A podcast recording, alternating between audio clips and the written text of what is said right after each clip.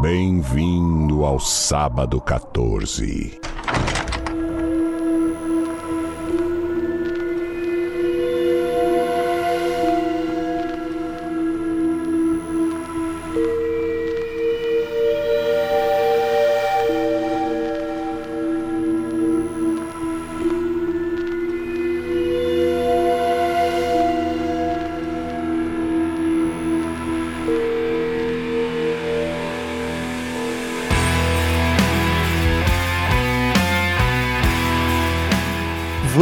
Mais um episódio sensacional do podcast Sábado 14. Eu sou o Romulo Conze e tem aqui comigo o Marcel Fitz. Bem-vindos, apavorados e amantes de filme de terror. E temos aqui a esfaqueada Patrícia Giovanetti. Tô, tô bem esfaqueada mesmo.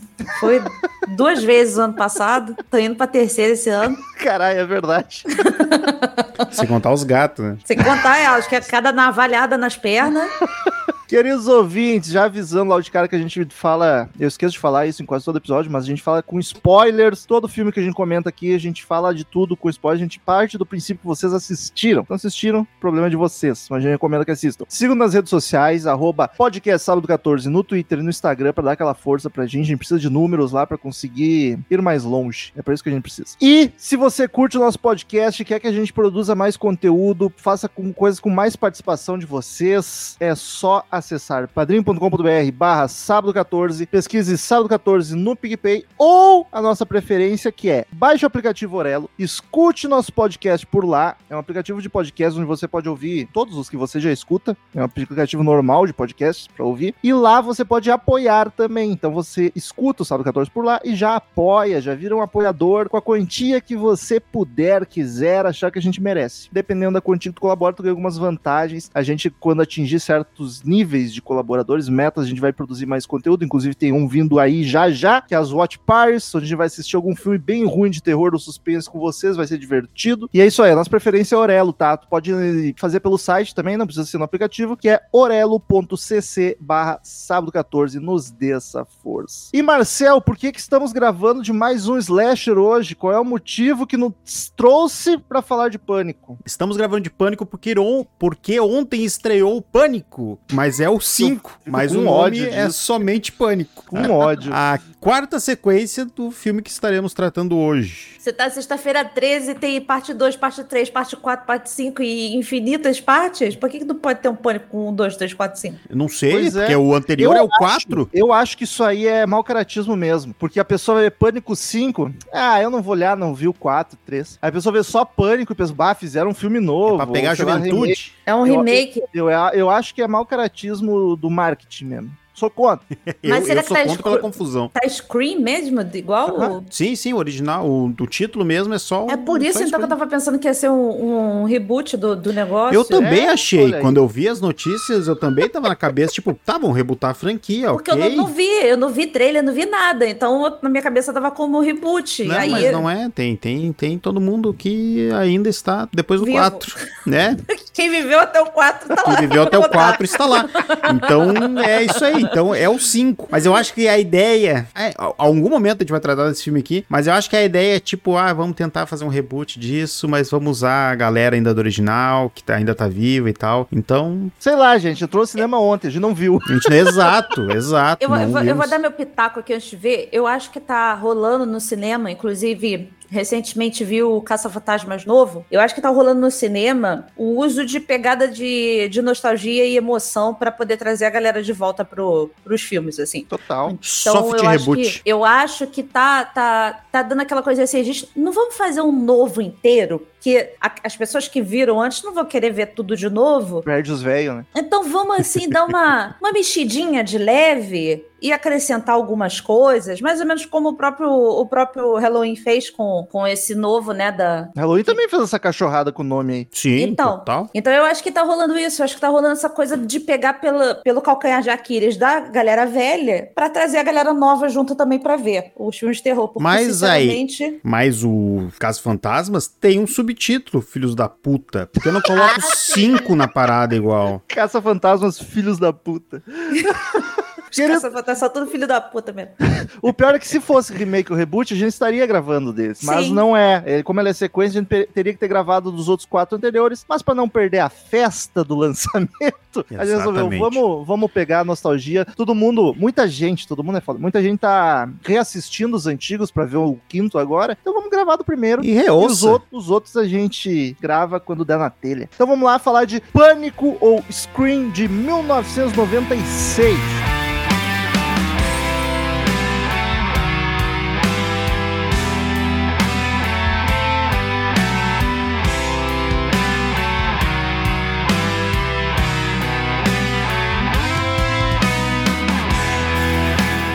Começando daquele jeito que eu sempre costumo começar. Paty, qual a tua relação com o filme? Tu já tinha visto na época? Qual é que é? Na, na época, eu estava com 12 anos. Tá, é, um pouco cedo. E aí minha mãe, mais- minha, minha mãe teve um lapso de sanidade e não deixou eu ir ver no cinema. Um lapso de sanidade. De sanidade, porque depois dela ter me deixado ver todos aqueles filmes na televisão, Ah, mas se tivesse passando na TV, ela deixava. é, se passou na O TV, problema é ir no cinema, né? mas eu aluguei na fita depois. Eu fiz um, um escândalo, uma revolução em casa, eu quero ver filme! E aí eu aluguei o filme depois pra ver, eu vi em fita cassete. Tem carinho por ele? Tenho bastante, bastante carinho, porque ele durante muito tempo foi. é, na- naquela época ali, pra Patrícia que tava ali entrando na adolescência e tal, falou assim: olha, o meu filme de terror, sabe? Que é, é da minha geração e tal. Então, durante muito tempo foi meu filme de terror favorito ali da, da adolescência e tal. E eu sempre gostei muito de tudo dele, do, do filme. Tudo pra mim funcionava muito bem. E ele me dava cagaço na época, me deu cagacinho. Marcel, e tu? Eu não fui ver no cinema. Um eu vi pouquinho mais prime- novo que a Paty, né? Dois, dois anos. É, no 96 eu estava com 9. Três anos mais novo que a Paty. É, eu, eu, eu não fui ver no cinema, mas provavelmente eu vi na TV, perto, Dava na Globo, na tela perto do seguido, né? lançamento do 2, alguma coisa assim, e eu vi. Passou muito. E eu vi na TV. Mas eu a ele eu não me apeguei muito, assim. Eu lembro que eu olhei na época. ah, ah, eu fui me apegar à franquia Pânico quando eu vi o 3. Que daí eu fui. Eu lembro que eu revi o 1 e o 2 e, e me apeguei um pouquinho mais. Porque daí também já era maior, né? 3 eu já era adolescente quando saiu. Então me pegou, me pegou melhor, assim. é. Aí me deu vontade de rever os outros, entender a história e tal. Eu sou neném aqui, em 96 eu tinha 5 anos, então obviamente não assisti, mas era um filme muito comentado na minha adolescência, eu acho que por causa dos dois e três que foram saindo nos anos 2000, né? E na época eu não assisti, porque como eu já comentei em alguns episódios, comecei a assistir filme de terror de verdade com 20 e poucos anos pra frente. Mas eu achava que eu tinha visto pedaços nas tela quente da vida, mas agora assistindo o filme descobri que não. Todas as memórias que eu tinha desse filme eram na verdade do Todo Mundo em Pânico Ah! Que, Inclusive tem uma curiosidade boa com esse Todo Mundo Pode. Eu sabia que Todo Mundo em Pânico é mil vezes mais zoado, que era comédia violenta, mas eu tinha algumas memóriazinhas que eu achava que era do original. Você tava achando que o Ghostface ia soltar o Não, não, no isso não. telefone. Mas eu achava que o assassino era o policial. Porque Ah. tem alguma coisa. Acho que todo mundo em pânico é o policial ou ele ajuda, alguma coisa assim. Enfim, dei spoiler do todo mundo em pânico 1, desculpa.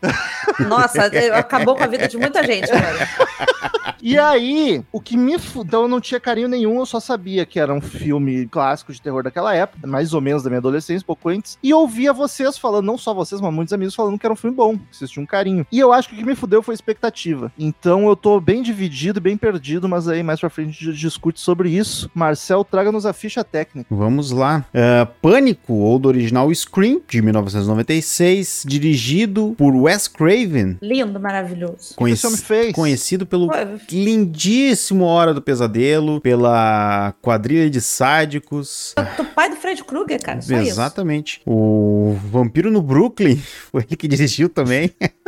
ele fez as continuações do Pânico até o 4. Atualmente Olha ele, aí, ele é não isso. Atualmente ele não está entre nós, infelizmente, já partiu. Vamos ver se vão honrar a obra dele agora com esse próximo filme. As Criaturas Atrás das Paredes Eu também é sou dele. louca pra ver esse Eu filme. também, tá na minha lista há um tempão e eu quero ver. Vamos gravar uma hora dessa? Vamos. Perdão, o roteiro é do Wes Craven também? Não, o roteiro é de Kevin Williamson. Esqueci de mencionar. Que também roteirizou o 2, E o, isso aqui vocês fizeram no verão passado. Que é o irmão, o irmão que é feio do o. Cuidado, eu, não- eu real- realmente não lembro se é feio, mas é. Veio na onda. Mas assim. se, É. não é, se não é mais bonito, é o irmão feio da dupla. E ele também trabalhou com. Caralho, ouvintes, eu- Ele- já que é um podcast de terror, eu vou interromper, que eu acabo de ter um mini ataque, infarto que, que aqui. foi? Porque apareceu, a parte tem uma porta atrás dela na gravação aqui na webcam, e o marido dela apareceu ali atrás, e eu tive um leve trimelique. Só apareceu um vulto ali passando a carinha espiando isso aí. Felipe, você quase matou o Romulo, Felipe. Desculpa interromper. É porque eu deixei a porta entreaberta para as gatas saírem e entrar, que senão fica aquela coisa. Quero entrar, quero sair, quero entrar, quero sair. Pareceu um fantasma ali. O, o Kevin Williamson também escreveu Prova Final, que é um filme dirigido pelo Rodrigues, que é que na minha lembrança eu gosto bastante, tem que revê-lo. E é isso aí. E ele também fez ah, coisas como Dawson's Creek, é, é, Diários de Vampir, Vampire Diaries, e ele tem essa veia de, de coisa adolescente, de terror, entendeu? De anos 2000, assim, ele tem essa, essa pegada mais. E me apitaram no ponto agora aqui também, que ele também seguiu no Pânico. Ele fez Olha o 3 aí. e o 4. Então vai de elenco. No elenco nós temos a Drew Barrymore. Olha só. Cassie. Temos David Arquette como o, o policial Dewey. Que já esteve aqui em um do, no nosso Amigo do programa. Amigo do programa. Amigo do programa, nosso aqui. conhecido. No Bonnie Tomahawk, que ele é lá o forasteiro do Bonnie Tomahawk. Temos nosso eterno salsicha, o Matthew Lillard, Cara, como o Stuart. Carreira do cara virou isso. Tem a Rose McGowan como a Tatum, Jimmy Kennedy como Randy. Como é que é o nome do outro agora que me perdi? Aqui? a máscara aí, né? O que é? né? Isso, o, o, o Jimmy Kennedy é o, o cara que fez a Máscara 2. Coi- Horrível. coitado. Tem a Courtney Cox como a Gale. Linda, o maravilhosa. Sketch Ulrich como Billy. E como a protagonista, a protagonista nós temos a Neve Campbell como a Sidney. Eu gostei que o Marcelo falou gente que nem interessava, mas deixou a, a Cisne por último. Assim. Claro, Segurar ela a é a principal. Querem Eu- falar alguma coisa do elenco? Senão eu vou Eu puxar. gosto, eu gosto. Eu gosto, eu acho que, que, que funciona bem. Eu gosto muito da, da Nive, eu adoro ela eh, trabalhando. Eu acho que ela tem um, um tom bom de, de atuação. A Courtney Cox nem precisa falar nada, é minha friend favorita, não adianta. E, Minha eh, também, tamo junto. Mônica é a melhor pessoa. e assim, o, o David Arquette, ele funciona bem com esse papel de trapalhão, né? De, de cara bobão e, e querendo ajudar todo mundo. Eu acho que funciona acho- bem, eu acho que foi bom. Eu acho, inclusive, que o núcleo adolescente foi bem construído, assim, Não, apesar de todo, todo núcleo, até além do adolescente, eu gosto que são todos carismáticos. Sim. Tipo, por mais que a, a Gale demora pra ela deixar de ser trouxa, ela, mesmo assim, é carismático, sabe? Tipo, tu, tu compra a- o porquê que o personagem tá fazendo aquilo, sabe? O envolvimento dela. Então é, é, é, é bem bom, sabe? Eu, eu gostei bastante disso. Eu não lembrava desse detalhe, assim, de tu comprar fácil os personagens, assim. O, o próprio Billy, que ele hoje faz, é, pra galerinha adolescente aí faz Riverdale, ele tem o, o, o tom que o, o Wes Craven, ele, ele eh, selecionou ele, que ele parecia com o Johnny Depp. Caralho, No- mas É o- é foi o- dar é- play, eu gritei. É o Johnny Johnny Depp que deu. Johnny Depp que tinha. igual, igual não, né? Do Paraguai, mas muito parecido. Mas foi Ele- doído pro Wes Craven, porque o Johnny Depp fez a Hora do Pesadelo, né? Então ele já, Sim. já trabalhou com o original e tipo, bah, não vai dar agora. Pô, ele pensou, vou lançar mais um aqui pra Hollywood. E Não, aí não ele pegou, ele pegou, inclusive, mas ele é a cara dele. Ele é a cara do, É. do Johnny Depp novo. Inclusive, aquela cena do, do- da, da janelinha lá é igualzinha a cena do Johnny Depp com a namoradinha do, na hora do pesadelo. É a mesma cena, na, na janelinha, dando beijinho e tal. O que me irrita não é nem as atuações, as atuações estão boas, é o personagem Salsicha, mas eu acho que foi, foi pedido que fosse assim, que ele é o patetão do filme, exagerado, e aí eu fico um pouco irritado, é o idiota do filme. É que então é- sabe que eu acho que, que incomoda isso, que daí, mas é, uma muito questão da, overacting. mas é uma questão da época, porque os caras têm 16 anos, mas é uma galera de 30 ali. Então Malhação, tu vê, tu vê um marmanjão agindo daquela forma, é, pá, é assim, ó, é complicado. Mas se tu visse um pirralho fazendo aquilo, tu ia levar mais de boa, sabe? Talvez. Eu acho que. É- é- Cara, mas eu acho que isso precisa. Precisa ter o, o- é, é aquela coisa do, do estereótipo, ainda mais que o- esse filme do Pânico, pra mim, ele é nada mais como uma homenagem dos anos 90 a tudo que tinha dos anos 80. Então, assim, Sim. é, tinha que ter o idiota, o patetão, por mais que ele, assim, ele. Eu não, eu não curto muito esse ator, não, ele é meio esquisito mesmo, mas ele precisava ter esse, esse cara idiota pra poder provocar Isso- as coisas estúpidas do filme não ser tão isso, sério. Isso reflete em outras coisas que depois, quando a gente comentar comentar, vale a pena voltar. Mas tem outras paradas que refletem muito o jeito dele agir, do jeito dele falar. É, é dá para perceber bem em outras questões também. Mas eu vou, vou, te falar que eu gosto dele nas partes finais, assim. Eu curto muito o finalzinho, a finaleira do filme ali. Eu gosto dele sendo esse idiotão coisa, porque você compra ele como, como psicótico. A assim, decisão como... dele, né? Tu aceita porque ele é um idiota. Isso, Simples. você compra ele como, como um maluco, sabe? Então, depois que tu fica sabendo de tudo, Aí tu fala assim, tá, tá bom. É um idiota com mais sentido ainda agora. Com I maiúsculo. É. então, eu queria ter assistido na época esse filme, não com 5 anos de idade, mas queria ter. Por que não? Se a gente vê o Poltergeist com 4, 5, qual o problema de ver filme criança? Porque é um trauma menos, pode. Já ah. me deixa com e ele, ele E ele é bem. E ele é bem pesado. É bacana, que apesar é de pesado, é um filme bem violento. Mas o meu problema foi expectativa, porque eu achava que era outra coisa esse filme. Eu achava que ele era um filme sério. Tipo, esse é o slasher dos anos 90. E aí, como o pessoal falava que ele era bom e por ser de 96, eu achava que ele se levasse mais a sério, que os slashers fossem um filme sério e que não fosse tão bobo, não tivesse tanto clichê dos anos 80. E aí eu fui assistir e me deparei com um filme sátira, tá ligado? Com um filme homenagem. E aí eu fiquei perdidíssimo, porque eu não sabia se tá, tem, tem muita coisa boa aqui, mas ao mesmo tempo tá muito idiota e me irritando. A expectativa foi o que me fudeu. Porque eu realmente não tava esperando um filme que fosse fazer referência a cada dois minutos a outros filmes. E eu sei que é tudo proposital, era essa a ideia. E as referências também, muitas que ele não mostra a referência, ele fala, é o personagem falando. Tipo, ah, isso é que nem aquele filme eu lá. Gosto disso. Cara, é uma atrás da outra, uma atrás da outra. Tipo, caralho, chega! Sabe o que que... Mas sabe o que acontece? Eu gosto disso, sabe por quê? Porque eu me sinto parte do grupinho. O meu grupinho seria assim, toda hora alguém falando alguma referência, toda hora alguém falando, não, olha só, as regras são essas. O meu grupinho de sábado 14 seria esse, entendeu? Eu achei um filme muito bobo, e não tem problema ser um filme bobo. O problema é que eu não tava esperando por um filme bobo. Eu e não... aí eu fiquei perdido, eu tô muito perdido até para dar a nota no final, porque ele não é ruim, mas ele é bobo e eu não queria ver um filme bobo. É que na questão, é que na questão ele não é bobo. Ele, o, o Wes Craven, ele usa, ele usa o filme para tanto para que assim, Tipo, nos anos ele 90... Tá ele tá zoando os slashers. Ele, tá não tá, ele não tá zoando. Ele tá usando... É, cara, então... é, ele gosta muito de fazer coisas com metalinguagem. Isso aí, tipo, é. ali é total. Ele pega o, a linguagem do, do slasher e ele tá usando pra pautar toda a história do, do filme. Ele bem que faz um, ele bem que faz um, justamente uma homenagem a tudo, principalmente ao, ao Carpenter, que é, era um dos caras que ele era fã, né? Então, ele meio que pega isso. Então, eu gosto muito do filme e só te corrigir corrigindo, Romulo. Sim, o Ghostface foi o slasher mais famoso dos anos 90. Não, sim, sim, mas eu achei que era, um, era sério, que não fosse uma homenagem ou já uma paródia. É, não, o, mas achei que era mais original, assim, a questão é, do... Fosse...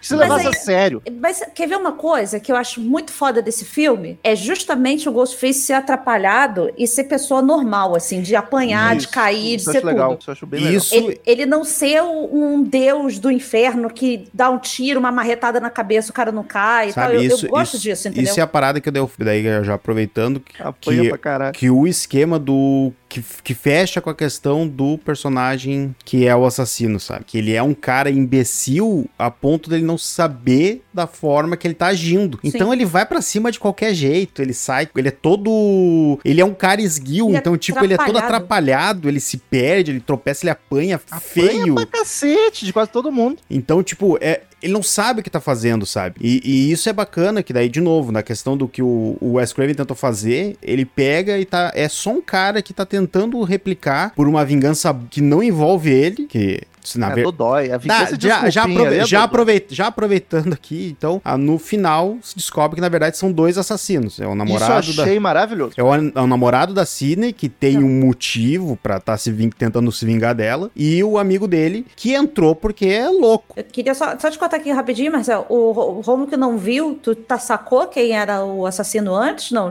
Teve alguma pista não? Ou tu não. comprou que seria o Billy? Não, mas eu também fui prejudicado pelo Tudo em Pânico, porque começou o filme, eu, é o policial policial, já sei que é um policial. Ah, tá. tu- Aí depois, aí depois passou um pouco, não, mas não é não, aquilo era todo mundo em pânico. Aí me veio, não sei porquê, não sei se tem a ver com todo mundo em pânico também, mas me veio que era o cinegrafista. E aí. Caralho, Mas não, não, em momento algum eu des- desconfiado, o namorado dela desconfio porque o filme te, fa- te É, ele leva a isso, tenta, né? ele tenta. te- Mas Isso eu eu não, acho legal. de verdade, assim, de né, é fulano, né? Falou, não, eu tava perdidinho. Eu- E achei muito bom esse lance 2, Muito porque massa. achei original. Não sei se algum filme já fez isso antes, talvez até já tenha feito, mas achei original pra caralho. E isso explica muita coisa. Explica os teleportes deles, explica Exato. um tá preso e ainda tá acontecendo. Isso achei uma sacada Isso. sensacional. E isso, de novo, é parte do Wes Craven usando a própria linguagem do slasher pra tentar fazer um filme mais pé no chão, sabe? E é o que ajuda até a galera na, na, na ponto que eles estão na, na questão da deles tentando pegar referência do que tá acontecendo, por que que o assassino tá agindo de tal forma. Ah, porque tem um motivo, ah, porque ele quer vingança e tal. Tá nos levando a acreditar que aquilo ali é mais um filme de slasher, como foi toda a década de 80, sabe? Uhum. Isso é muito legal. Só que esse lance de muita referência, coisa que a parte curte porque se identifica, pra mim me tirou um pouco do filme, porque pra mim, pra mim não parecia os personagens falando, parecia o roteirista ou o diretor falando comigo o tempo inteiro, sabe? Mas ele Olha quer,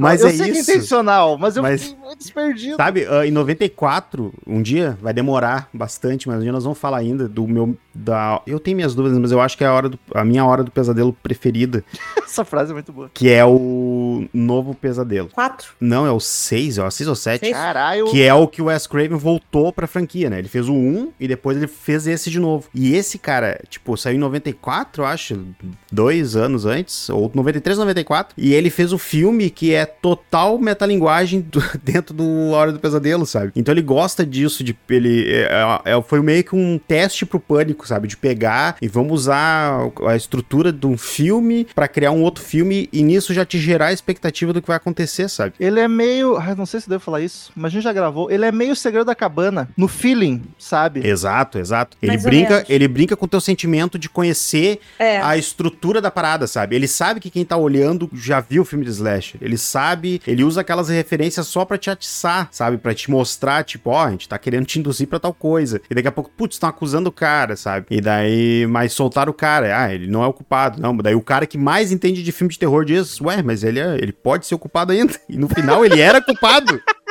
Isso é muito bom. E, e eu acho tão bom que, assim, é, é- é- tu vê que é tão, tudo tão proposital que aparece o Wes Craven de zelador com a roupa Muito do Fred. Krueger limpando coisa. Muito Isso aí eu bom. achei um pouco too much pra mim. Porque, pô, é um filme que existe o Fred Krueger naquele universo. Por que, que o cara tá de cosplay e ninguém fala nada? Qual é o problema? Tem cosplay de Naruto, o que, que não pode estar do Fred Krueger? Deixa o velho trabalhar.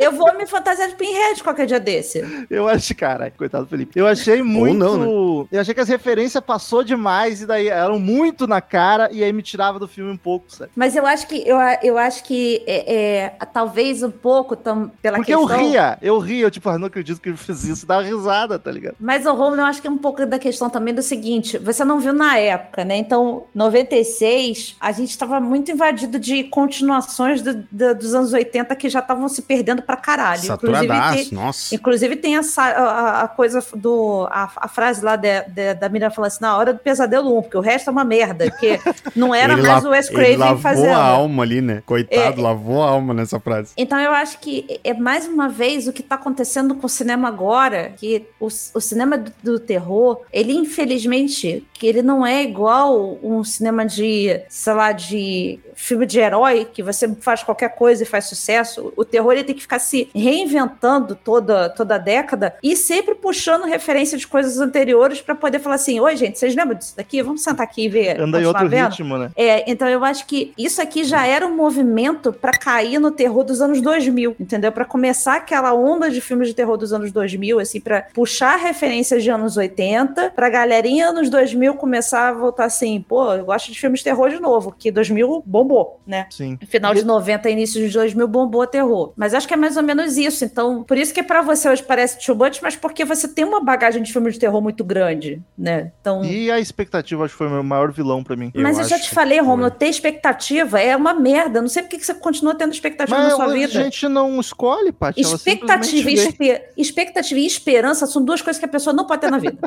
Fé até que vai, mas esperança não. voltando um pouco, e aí eu quero saber principalmente da Paty, porque ela já comentou que esse filme te deixava cagada. Eu acho muito legal esse lance do, do assassino ser atrapalhado, de apanhar, só que para mim ele tira um pouco do assustador. E até o filme não cria muito, sus, muito, ele até faz um pouco, principalmente no começo, acho que faz muito bem, de criar suspense em volta do assassino, tá à espreita. Depois ele perde um pouco isso. E daí para mim isso parece que tira um pouco do, do fator assustador do filme. E aí eu queria entender se é porque eu não vi na época, eu vi agora, que ele realmente dava medo, como é que era, porque primeiro eu tenho a dificuldade de ter medo de slasher. Eu tenho muito mais medo de erroneamente, né? Porque slasher existe. Mas eu tenho dificuldade de ter medo de slasher porque no fim das contas é um ser humano, tá ligado? E eu acho legal ser só um ser humano, só que ao mesmo tempo não, não me assusta. Não vou ficar andando com medo que, caralho, vou ir dormir vai ter um assassino embaixo da minha cama, por exemplo. Já o diabo pode estar tá ali. E aí eu quero saber da parte que falou que achava o filme assustador, como é que funcionava, o que que te dava medo nesse filme, qual é que era? Eu acho que era mais a identificação com, com a ambientação da coisa, assim, porque tava na minha época naquele, naquele momento, né? Naquele momento eu era uma adolescente que ia pra escola e conhecer pessoas de todos os tipos. Eu, quando era criança, só conhecia um boneco que podia andar, provavelmente.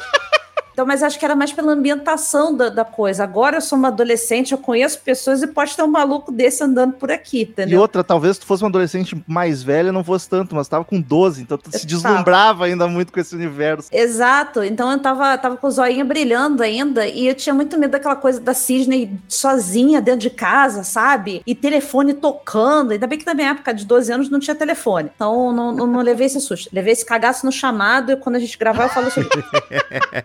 Aconteceu realmente.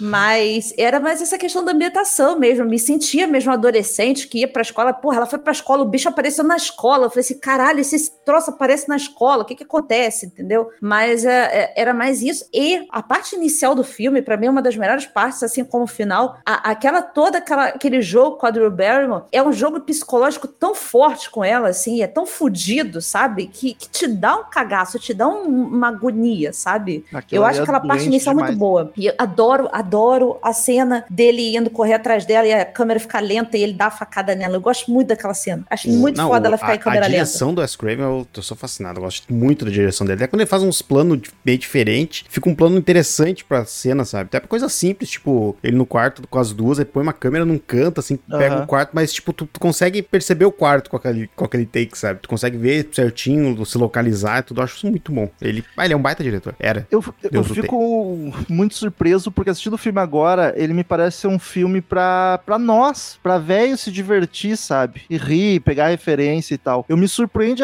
o sucesso que esse troço fez com o adolescente. Porque eu já era mais novo que vocês e no colégio o Pânico era, nossa, era o filme de terror da minha geração. Até vinha o chamado e o grito, que é um pouco depois, mas quando eu tava assim no sexta, sétima, oitava série, nossa, vai passar o Pânico na TV, meu Deus. Mas um... sabe qual que é um negócio bacana dele também? E o é Todo Mundo em Pânico, querendo ou não, ajudou muito isso também. Não, e que, e que por mais que que o filme seja um monte de referência, metalinguagem do, do gênero de slasher e tal, tu tem um, um assassino diferenciado. Ele não é, ele, ele não é stalker, ele se atira, ele vai, ele é muito mais realista, sabe? É ele é o, normal, né? É, não, é o cara que tá tipo, tu, que nem tu falou, ele não cria tanto suspense. No início ele cria um suspensezinho ali só pra te colocar na brincadeira, te colocar no, no ritmo. Depois, cara, na, na cena da escola, ele, ele veste, ele veste a, a fantasia e vai para cima. E foda-se, não tem, não tem muito, muita ele frescura para ele, sabe? cara. Ele se tá no banheiro feminino, subiu na privada, desceu. Ele, ele Quem será que era ali? Qual dos dois? Eu acho que era o salsichão. Era o salsichão. Ah, é, porque o outro tinha falado com ela. É. Pô. Isso. Eu, eu, é aí que tá, tipo, ele é muito. Ele é muito realista, sabe? E eu, eu acho que trouxe uma baita diferença, porque, tipo, cara, a gente vem do, de, uma, de uma década inteira de Jason, de Mike Myers, próprio Freddy Krueger, sabe? Que é um negócio. Freddy Krueger, que é totalmente sobrenatural, mas tu vem, tipo, de um bagulho que é o cara lento, o cara que se esconde, o cara que, sabe, tipo, é, que é praticar o Jason que é praticamente imparável. É, então, com, com, algumas aspas, os vilões de slasher são todos iguais. Exato, e esse cara trouxe um respiro numa década que não tinha nada novo, sabe? Tava, tava tendo os filmes que tinha nos anos 90 era ali de slasher. É, era Halloween, era sexta-feira 13. O já tava continuação. Tava. É, então tipo era tudo continuação, cara, tu, cara e, e, por culpa dele, nós já falamos aqui do Leandro Urbano, é totalmente culpa do, do Pânico. O cara veio com um negócio novo, totalmente novo, um, um personagem original, uma forma de agir original original do assassino ali. A, a- cara, a, a própria ideia de ser dois caras envolvidos, sabe? É totalmente original e pô, pegou, pegou a década de peso. Tanto que, que o 2 saiu em 97 e o 3 agora, deixa eu pesquisar rapidinho aqui. 2000, eu acho. O 3 é, o 3 é de 2000, cara. Então, tipo, tu tem, ah, tu tem a trilogia do cara, saiu muito rápido. E, pegou praticamente a década, sabe? E é exatamente isso que o Marcel tá falando, assim, a, a geração de 90 teve o seu, o seu, a sua figura de terror, porque até então era tudo final de 70, início de 80, que foi construído lá, e as- a, a galera de 90 que tava, tipo você, vamos tá aí criança e tal, talvez não tivesse contato nenhum era- com aquilo, Não, entendeu? e outro, e outro ponto também é até a questão das vítimas, sabe? Que nem a Paty comentou. Cara, ninguém de nós ia em passar as férias num lago com galera e tal. Ali o- tu trouxe o tu trouxe perigo pra um troço mais realista também, que é a escola, que sabe? Que é pro dia a dia do adolescente, sabe? Então, bah, eu, eu- é, é realmente, tipo, a, a ideia dos dois de fazer isso é, é, é muito boa, sabe? De tu criar essa, esse impacto, assim, tipo, de realmente reestruturar um, um, um gênero dentro do terror pra uma, pra uma galera nova, sabe? Renovar o gênero, sabe? Ô, Só pegando aqui o gancho do, do quão esse, esse filme foi importante, ele, ele traz a, a, a Sidney, né, como uma garota que ela não é uma scream girl, né? Ela não é só a scream girl que vai sair correndo, chorando, gritando, pedindo ajuda. Ela não, ela é a, a final girl que luta, que bate, que corre atrás e que, porra, enfrenta o cara. Então, isso trouxe pra geração de, de final girls do, do, do, do cinema de terror um, um, um refresco para as mulheres não serem só as peitudas que não transaram, que Passiva, são né? as, as virgens loiras imaculadas, que tá tudo certo, ela não vai morrer e Que tal. escapam não. por sorte, né? Às vezes.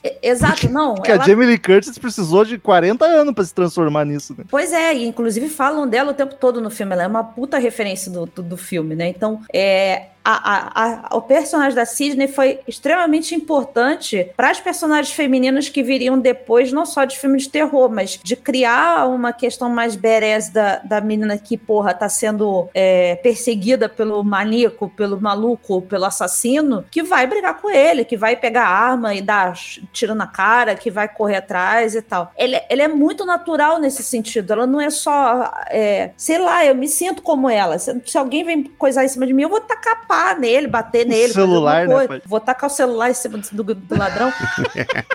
Mas é meio isso, não é aquela coisa só. E eu gosto das referências. Por exemplo, ela falou assim: ah, pra- na hora que ele liga pra ela: Ah, o que, que você vai fazer? Eu não sou aquela inútil que vai correr pra escada acima, eu vou sair pela porta, entendeu? E aí ela corre, é muito bom. E é isso que eu, que eu, que eu gosto, que traz pra, pra coisa da gente, sai do filme de terror. O filme de terror, pra eles, é o filme de terror nosso, entendeu? É história. Pra eles é história, assim como é pra gente. Então, por isso que eu acho que ele é mais ambientado, ele é mais pegado no natural, poderia acontecer, do que qualquer outro filme de terror possível.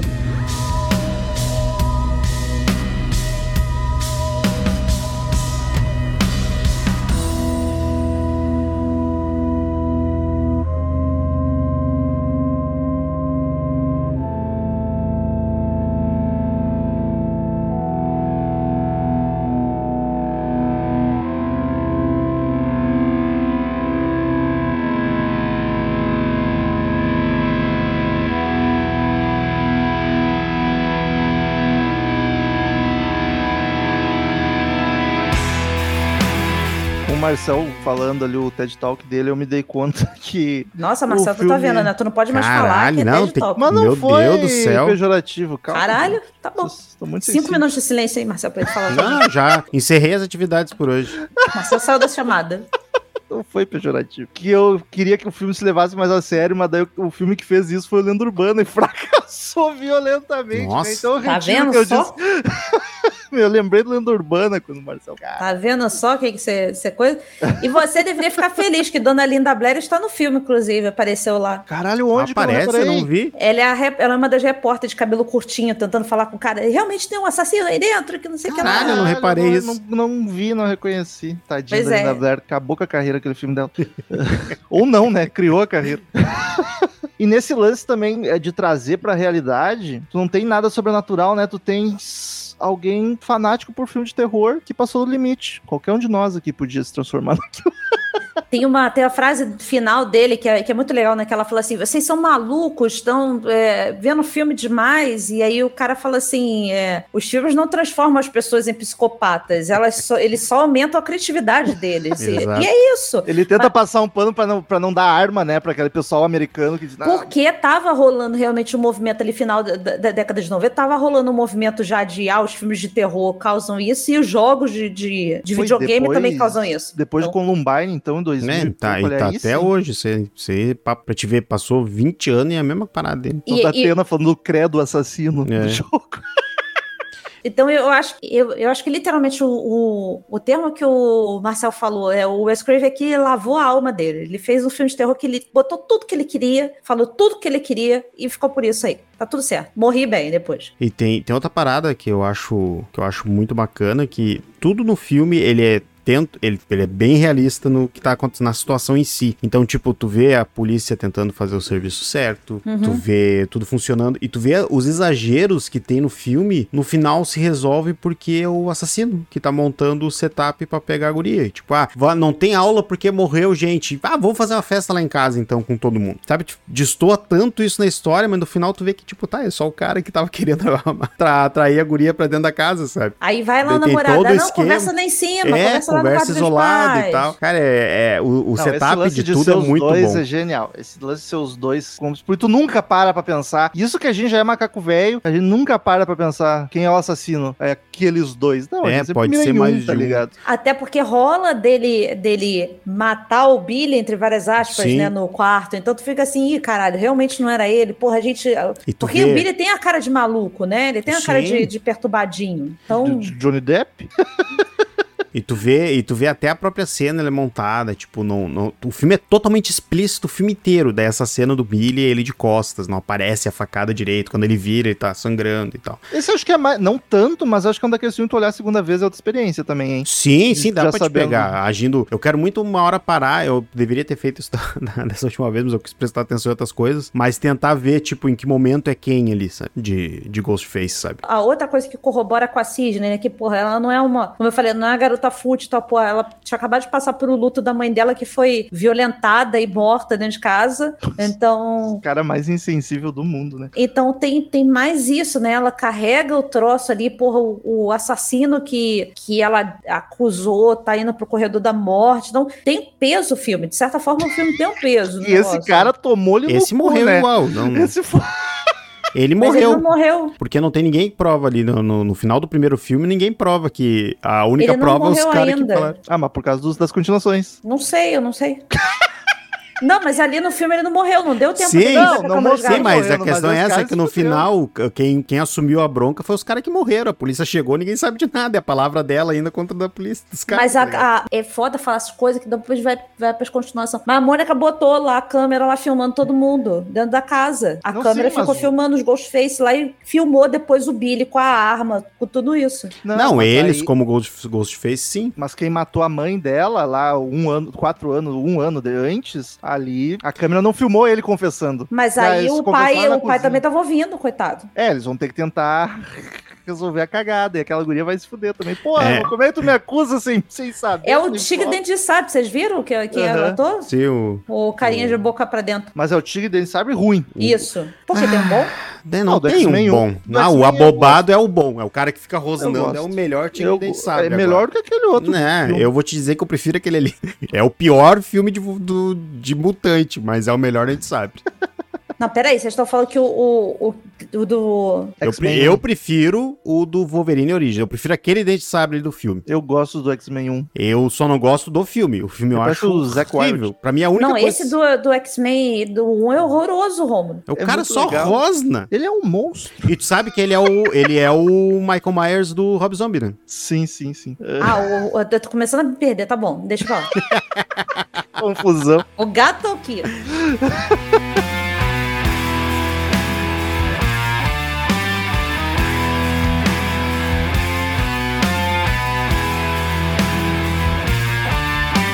Trilha sonora, eu achei Muito boa. muito curioso, porque eu achei ela diferente dos outros filmes. Porque lembra quando aqueles desenhos, sei lá, Tom e Jerry, ou até algum da Disney, onde a trilha sonora era uma orquestra que acompanhava todas as ações dos Uhum. personagens, ficava, mas nesse filme é quase a mesma coisa. Eu não sei se eu gostei, eu achei ruim, mas eu achei muito diferente, achei legal isso. Eu Eu gosto. achei original. Eu adoro principalmente a, a trilha inicial do, do, dali da morte da, da Kenzie. Eu acho muito boa. E eu gosto, eu gosto como ele usou, por exemplo, na hora da festa lá que tem, tá passando o, o Halloween. Ele usou, por exemplo, a musiquinha do, do Michael Nossa, eu Myers. Na hora que o isso. Ghostface aparece atrás do cara, botou a música do Michael Myers que tava passando na televisão. Então, Muito assim, bom. ele só usou o que tava na televisão. Então, eu achei muito inteligente. Eu, eu gosto muito da trilha sonora, eu gosto ela, acho ela bem ambientada, bem, bem boa. E aquele diretor, gente, dodói da cabeça também. Nossa, ok que muito os alunos, ok que os alunos se passaram, gente, vamos ter um pouco de respeito. Mas caralho, ele tá ameaçando. apontando faca na cara dos alunos.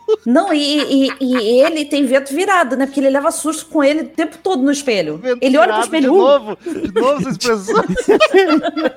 Eu não lembro o que que era. Também não lembro. Ah, é alguém cagado na vida. Nasceu sem sorte. Vento virado. Nasceu cagado na vida, pronto. Eu nem lembro em que filme que isso apareceu a primeira vez. Aí, mas ele, ele levava susto com o espelho dele todo. Uh, Mas eu acho que o, o cara fez o, o diretor ser dodói também só pra ser mais um, pra gente ficar duvidando. na estereótipo dúvida, de diretor dos É. anos 80, né? Coisa que o Leandro Urbano também tentou fazer, mas fez com 25 mil personagens. Exato, exato. É Eu acho que assim, a, a vantagem do Romulo estar citando Lenda Urbana é que ele vai aumentar a nota dele plutônico.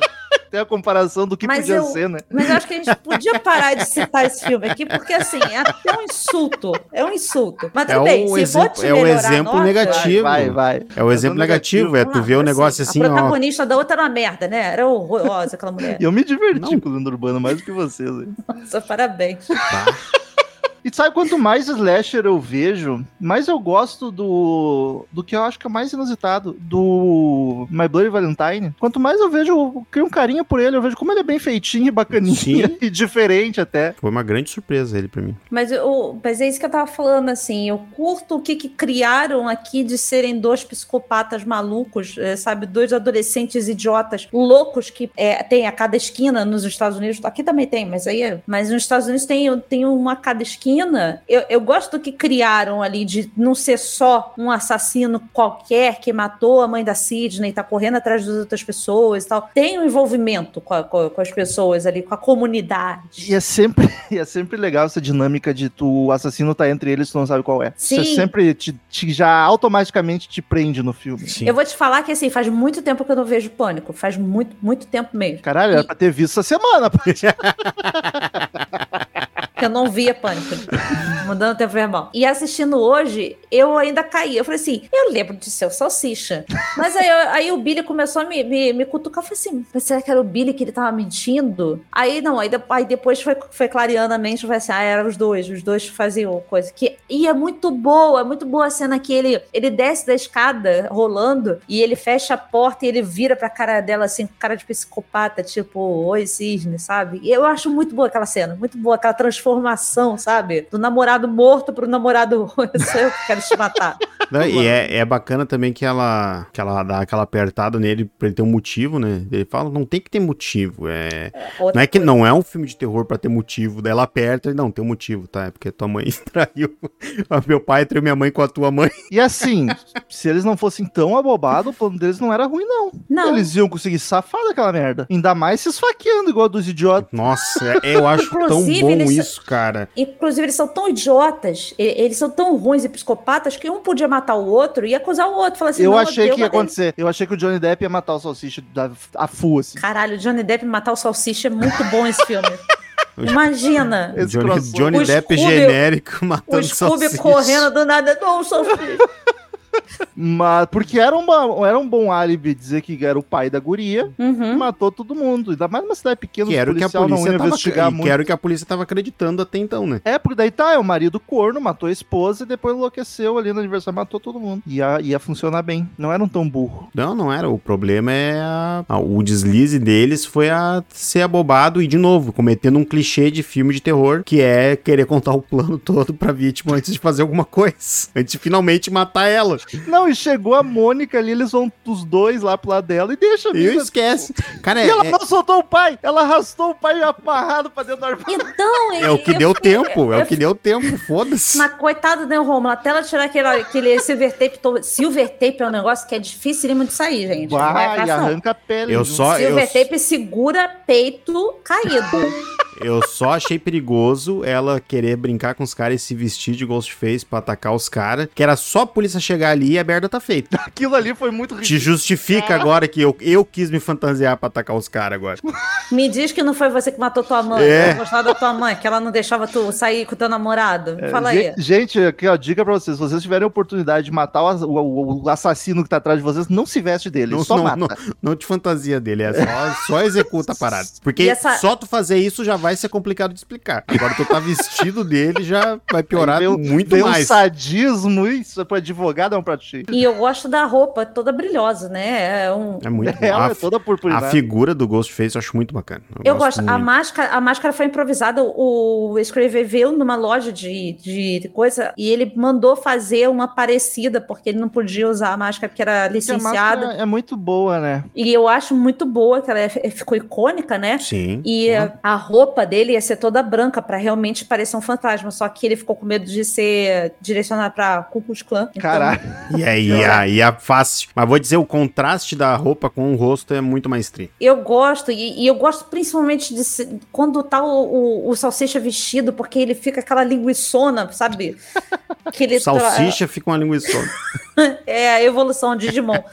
Eu, eu gosto que fica aquela, aquela roupa enorme no, no cara desengonçado, correndo e tal. E eu adoro, adoro a cena da garagem, que a menina fala assim: vai, Ray, que não sei o que lá, é você. Aí ele fica balançando a cabeça, não. Pior agora Aí ele, que você era quer ele brincar? Sim. E balançando a cabeça. Aquilo é muito bom, cara. Eu adoro essa cena. Eu fico muito empolgada com aquela cena. mesmo. Ele Adoro. matou a namorada, né? Que loucura, não tinha me dado conta que era ele ali. É, foda-se, ele? ele tá no foda-se ligado. Ele, cara, ele é, ele é o cara. Passa, para- pensa só, tu tem dois assassinos. Um tem um motivo, o outro tá no embalo só porque é maluco.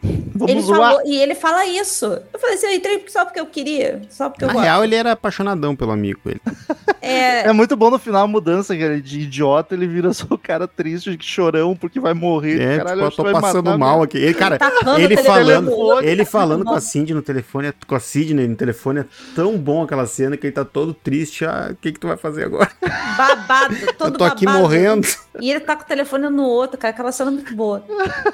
E não, e outra dica, por favor. Se algum dia você estiver fugindo de um assassino, uma coisa assim, gente, não tenta passar por- pela portinhola do gato ou do cachorro. Você Caralho, passar. muito imbecil.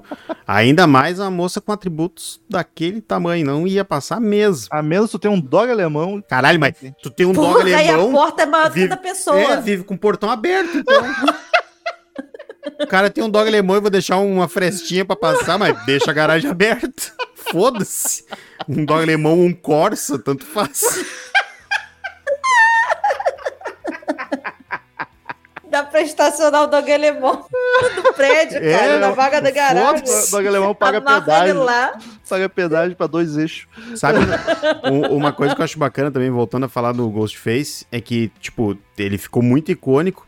O filme tem quatro continuações, né? A quinta vai sair agora. E tem uma série. Eu- tô pra ver essa série há A tanto série, tempo. eu, assim, ó, ela não me marcou muito, eu vi a primeira temporada, mas eu gostei muito do que eles fizeram, e eu gostei também um pouco, eu gostei do, do design, do, que eles deram uma remodelada no design do Ghostface. Ela tem a ver com os filmes ou é um negócio à parte? É um, é um negócio à parte, um negócio à parte. É um, a série é um reboot bem mais adolescente, assim. Mas eu gostei do redesign do Ghostface pra série. Mas é bacana ver que no filme agora, tipo, depois de quatro filmes, depois de cinco filmes ainda estão usando o Ghostface clássico, assim, tipo. Até uma das coisas que estão me empolgando um pouco nesse filme é que eu acho que o diretor é bom de fotografia, que tem um- umas fotos promocionais com o Ghostface que tá com umas. tá bonito, assim, tipo, o cara tá usando bem a questão do contraste da, e da, da- de posicionar a máscara do jeito certo pra ficar mais opressiva, assim, sabe? Assustadora. Porque lembrando, são é, quatro sequências, né? Então, tipo, dentro do mundo ali onde tá acontecendo o negócio, o Ghost- o Ghostface é um negócio impactante pra história mesmo. sabe? E é o Bacana. pôster mais bonito de todos até agora, porque os outros pôsteres são meio esquisitos que tem as pessoas e tal.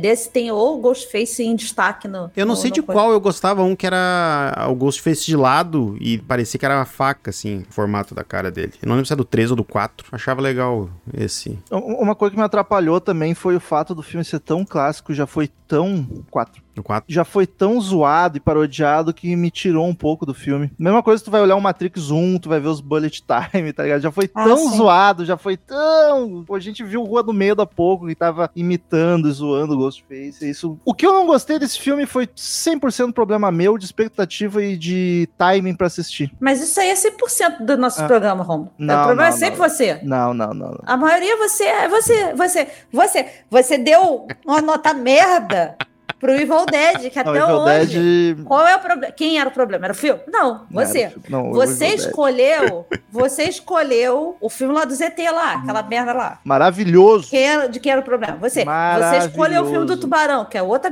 bosta. Quem- Maravilhoso. não Tubarão clássico. pelo amor de Spielberg, falando do Spielberg, ó, a Não. parte tá xingando o tubarão do Não, da mulher que virou amiga do Tá Bruce lá. xingando o Spielberg. Da outra... Então, assim, o problema é sempre você. Mas isso é claro no nosso programa. Os nossos Nossa, eu ia, eu ia dar uma nota boa, agora eu vou dar uma nota merda, só de Então raiva. tá, vai lá, dá de raiva, porque você é assim. Você é esse, essa, esse tipo de pessoa. Que não sabe analisar as coisas. Você quer cutucar os outros, só que só quer aparecer. É esse teu, teu coisa. Caralho, que que Vai lá. pai? Veja, veja. Continue o programa Sem Mim, Sem Marcelo, já que a gente faz monólogo. Vai lá. Caralho. Bonzão.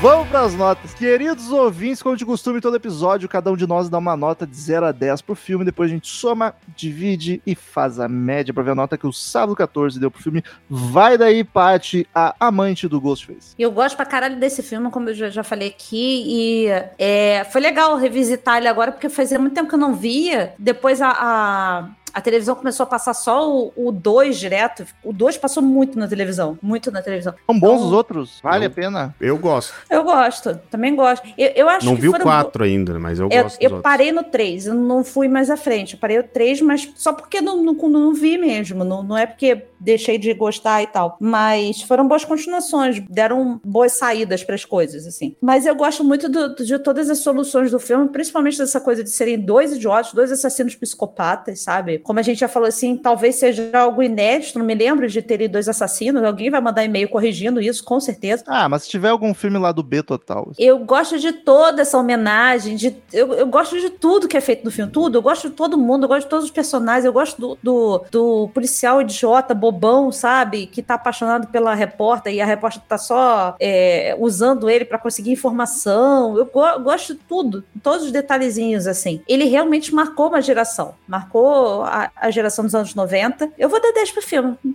é Caralho. 10 aí. Eu gosto muito desse filme, acho ele, que ele merece essa nota pelo que ele representa pra aquela, pra aquela, pra aquela época, pra aquela geração, assim. Tá faltando o slasher dos anos 2000, 2010, né? A gente teve alguma coisa? Não, só a refilmagem, né? Só o. Ma- ou e se teve, não, não vingou. Não tem O nenhuma original, figura. o original? É, alguma figura nova, tipo Ghostface no final de 90, não teve, né? Ai, que tá. Eu, a- grande não teve, porque É, foi o maior. Teve de relativo sucesso, mas eu não sei se é slasher. Olhos famintos? Olhos famintos. Slasher? De certa forma. Mais ou É, menos. não sei. Eu não posso falar, porque senão é, vai se não dá spoiler, coisa. é. Eu não sei exatamente se é slasher. Mas é alguém que mata. Se for pela essa, essa coisa, é um ser que mata, alguém Exato. que mata. Cara, eu acho que esse é o filme mais difícil pra mim dar nota até hoje. Porque eu não, não gostei de assistir, mas eu tenho certeza absoluta que foi 100% porque eu tava esperando outra coisa e porque eu não me identifiquei com ele. Então eu não. E eu vejo todos os méritos dos que vocês falaram, eu concordo, apesar de não ter sido uma experiência muito bacana. Só que eu não consigo. Tá difícil de eu ver os defeitos do filme que realmente são defeitos que eu não gostaria se eu tivesse contextualizado, ou que é só por eu não estar esperando o que ele realmente é. Essa frase ficou confusa, não sei se eu consegui me explicar. Não. Mas enfim. Tá difícil de saber o que é o que seria defeito do filme e o que é coisa, a implicância minha por estar esperando outra coisa, sabe? Por isso que eu tô com dificuldade da média, da nota. Eu vou dar um 7,5, porque eu realmente achei ele original. Ele é foda e eu só não dou mais porque coisas me incomodaram. E eu tô tentando deixar de lado a, a minha expectativa. Eu quero ver de novo, eu quero ver de novo sabendo o que esperar, sabe? Eu fui muito pego de surpresa, muito, muito. Então eu vou dar um 7,5 pra ficar ali na meiuca. Tô perdido. Vai daí, Marcelo. Então, eu gosto muito, eu sou fã do Wes Craven, eu gosto da criatividade dele pra, como diretor, como escritor. Eu gostei muito do, da ideia que o Kevin, alguma parada agora que eu não vou lembrar o nome do cara, teve de construir também essa. continuar essa ideia de metalinguagem que o Wes Craven teve no, no Novo Pesadelo e passar isso pra uma nova franquia de, de slasher, numa década que tava defasada de franquia nova. Eles, eles apostaram numa parada nova que é, é fenomenal. É icônica, é um dos. O cara é um dos grandes personagens do slasher ah, e marcou uma década e mudou e mudou forte assim o que veio novo era pra pegar onda e não funciona nenhum. Gosto acho bem bom. Não acho um filme perfeito mas é bom ver. É bom ver um filme assim que é importante e bom ao mesmo tempo sabe? Tipo sei lá é, é um filme que me deixa feliz de ver. É vou dar 9 Eu vou, vou assistir de novo esse filme hoje. Porra. E a média fica 8,8. bom tô... A gente tava falando aqui de anos 2000, será que a gente pode é, considerar o Jigsaw lá, o dos... Mas ele É, não é um não, slasher, não, não é é slasher, slasher, é Não é slasher, mas como. É, como um um assassino em, em Não, série, é. digamos assim. icônico. Mas não é slasher. Não é é slasher. Assim, olha só a dificuldade dos anos 2000, É. cara. Por isso que eu me afastei tanto do cinema de terror dos anos 2000 por causa disso. Mas tu sabe que, é, por um lado, é bom, porque eu acho que não, não tentaram repetir a fórmula, sabe? É uma parada bacana, assim. tu não Fórmula tem- saturada já. É, tipo- 90 já estavam se autorreferenciando. Ah, não, não, eu não digo nem só por- pela questão do, do serial killer em si, mas é dessa coisa de eu falar assim, porra, anos 2000, qual foi um filme mais icônico dos anos 2000? Entendeu? É, é, é meio complicado isso. Sim. Pra, ah, pra eu falar. vou, eu iria nos Jogos Mortais, porque querendo ou não, foi uma revoluçãozinha. E daí, grito e chamado, que foram os que eu lembro que me marcaram muito. É, eu acho que também. Também vou nesses aí, mas eu acho que mais os Jogos Mortais. Mas é mais, mas é, mas é isso que eu falo, é mais pela, pela coisa do total do que falar assim, é o meu filme favorito, Ah, sabe? sim, pra mim, para mim nos anos 2000 não tem nada que me, que me impactou assim, tipo, caralho, que filmaço. Eu vou te falar que dos filmes que mais me empolgou de anos 2000, dos últimos tempos, foi o que vocês mostraram no podcast, que foi o, o Segredo da Cabana. Mas esse já é Que 2000. já é e- 2012. Pois é, mas aí... Mas é a o primeira década ali é. Ah, não, mas se tu tá trazendo 2010 pra cá, daí nós viemos com outra Ah, conversa. não aí, não, aí é outra coisa. É. Sim, antes, Ah, antes. dois- É, de se- 2000. Segredo da Cabana já é coisa boa pra cá. É. Não, sim, faz todo sentido. Que a gente É, porque daí tu aí tem- a gente tu entra tem no as- terror cult que tem É, agora, que é, bem É, legal. aí não, não dá pra comparar. Mas a- essa as- primeira década de do- dos anos 2000 é perturbada mesmo, É, é, bem, foi bem complicado. É, Até filmes que mataram a década. Até É, por é, conta é, disso, cara, tem uma galera. Tem uma galera que acha. Que eu, já, eu já vi gente falando, se referenciando essa leva nova do Eggers e do, e do Aster tal, como um, um, um pós-terror, sabe? Tipo, eu acho. Ah, sim. eu acho tem furadaço. Só tem que assumir que teve uma época fraca. E Ah, acontece. é- e É acontece. o maldito tá do pós-grunge. O pós-grunge. Veio toda aquela coisa ruim, depois do grunge, aí é pro pós-grunge. Pronto, aí veio o pós-terror. Tomar no cu. Vamos pros e-mails e novidades das plataformas de streaming.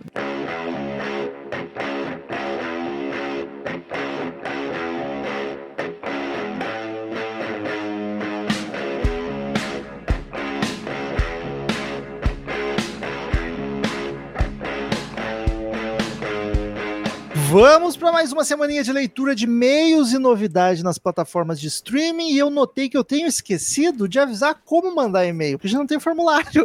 Então, se você quiser ter a sua cartinha virtual lida por nós no próxima semana, é só mandar para contato arroba sábado14.com.br. A gente lê de todo mundo, tá? Aqui é inclusão. Siga nas redes sociais também, arroba podcast sábado14 no Twitter e no Instagram. Marcelzinho Fitzinho. Oia! Onde que assiste o Pânico? Temos novidade. Temos aí, nessa semana ele entrou na Globoplay, então temos na Globoplay, na Paramount Plus, na Oi Play e nos serviços pagos do Google, da Microsoft, da Claro e da Apple TV. E aí tu pensa, pô, mas agora eu já ouvi o podcast, só agora essas vezes a gente tem? Nossos padrinhos já sabiam Já sabiam. Aí é vacilo E quem tá vocês. ligado nas redes sociais também. É Então, verdade. não tem o que reclamar.